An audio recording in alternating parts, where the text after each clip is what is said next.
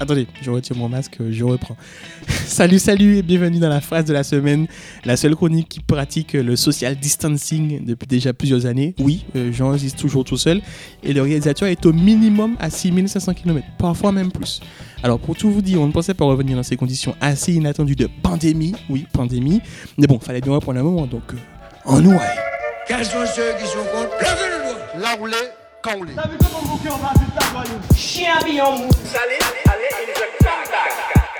Donc depuis deux semaines de confinement entre deux challenges et un live euh, sur Instagram, on a compris que que nous sommes confrontés à une crise sanitaire sans précédent. et même pire que Nous sommes en guerre. nous sommes en guerre. Ah, la guerre, oui, non, c'est sérieux.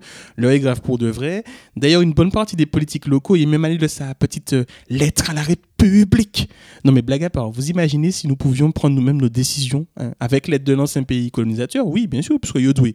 Mais nous, libres de faire nos choix, de décider pour nous-mêmes, ce serait sympa quand même. hein. Bon, pendant qu'on est là et qu'on vit cette crise sanitaire, cette vraie crise sanitaire, il faut peut-être en profiter pour s'interroger sur notre modèle politique. Oui, c'est aussi le temps de se poser ce genre de questions. Ça tombe bien puisque la seule chose qu'on demande à une bonne partie des gens à l'heure actuelle, c'est de rester chez eux. Donc vous restez chez vous et on a le temps voilà, de s'interroger. Il est toujours l'heure de parler politique. Comment on en arrive à cette crise? Alors promis, après je vous explique comment j'ai réussi à trouver le cheval légendaire dans Red Dead Redemption 2 et pourquoi je ne suis qu'en division 6 sur FIFA 20 pour parler de la période que nous vivons, il y a un truc qui est important à comprendre, c'est que les services publics, et particulièrement l'hôpital public français, est en crise depuis plusieurs années. Les fermetures de lits, pour dire le terme, se comptent en milliers. Et ça, ça a un effet direct sur la capacité de l'hôpital public à s'occuper des cas graves du Covid-19 et s'occuper également des autres malades. Parce que oui, pendant ce temps-là, pendant qu'il y a cette crise sanitaire, les autres maladies, les accidents, ce genre de choses, tous ces trucs-là, ben, ils ne prennent pas de RTT.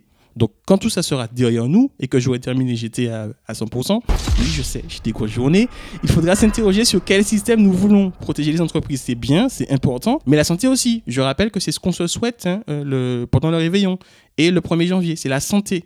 Et ça ne devrait pas être une question de finance ou de profit, ça devrait vraiment être euh, une de nos priorités en dehors de ces considérations.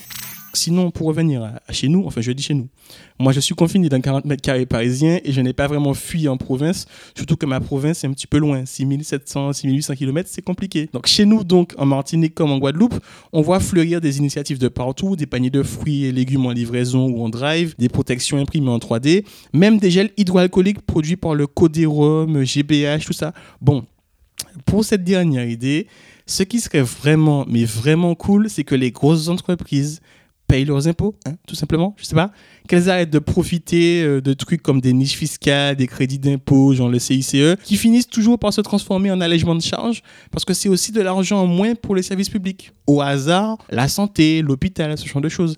Alors oui, c'est sûr qu'à posteriori, c'est facile de dire qu'il fallait euh, faire ci, qu'il fallait fermer ou pas fermer ça, qu'il fallait peut-être éviter de partir en croisière. Bon, en vrai, alors, apporter. Aller sur un centre commercial flottant, surtout polluant, c'est pas trop mon truc. Voilà. Mais bon, je juge pas. Donc oui, c'est facile à dire qu'il fallait faire ci ou ça. Mais ce qui est sûr, c'est que certaines décisions ont été prises pour préserver des intérêts économiques. Ça, c'est sûr. Et ça pose une question qui nous concerne tous, nos vies, celles de nos familles, de nos amis, des gens en général, celle des plus fragiles, va-t-elle moins que leur profit C'est peut-être le moment pour nous tous de réaliser que Netflix a l'intégrale de la trilogie Matrix et six saisons de Brooklyn Nine-Nine, mais surtout que l'économie, le, le libéralisme, tout ça, c'est bien, mais préserver nos vies, c'est sûrement plus important. Allez, c'est tout pour cette semaine. J'ai assez fait le gauchiste dans cet épisode et on se retrouve la semaine prochaine pour découvrir mon top 10 des meilleurs trucs à faire en confinement et le numéro 4 va vraiment vous étonner. Allez, love, peace, restez chez vous et... an men ka lave lor Bouka, bouka, te lan men ka lave an chilot Machok, machok, pou pa ou diz ave chou le zot DJ mix se son pou nan se de trape la pot Yon a lot, an lan men ka lave lot Bouka, bouka, te lan men ka lave an chilot Machok, machok, pou pa ou diz ave chou le zot DJ mix se son pou tout pou trape la pot Racks on racks on racks. J'espère que je vous dérange.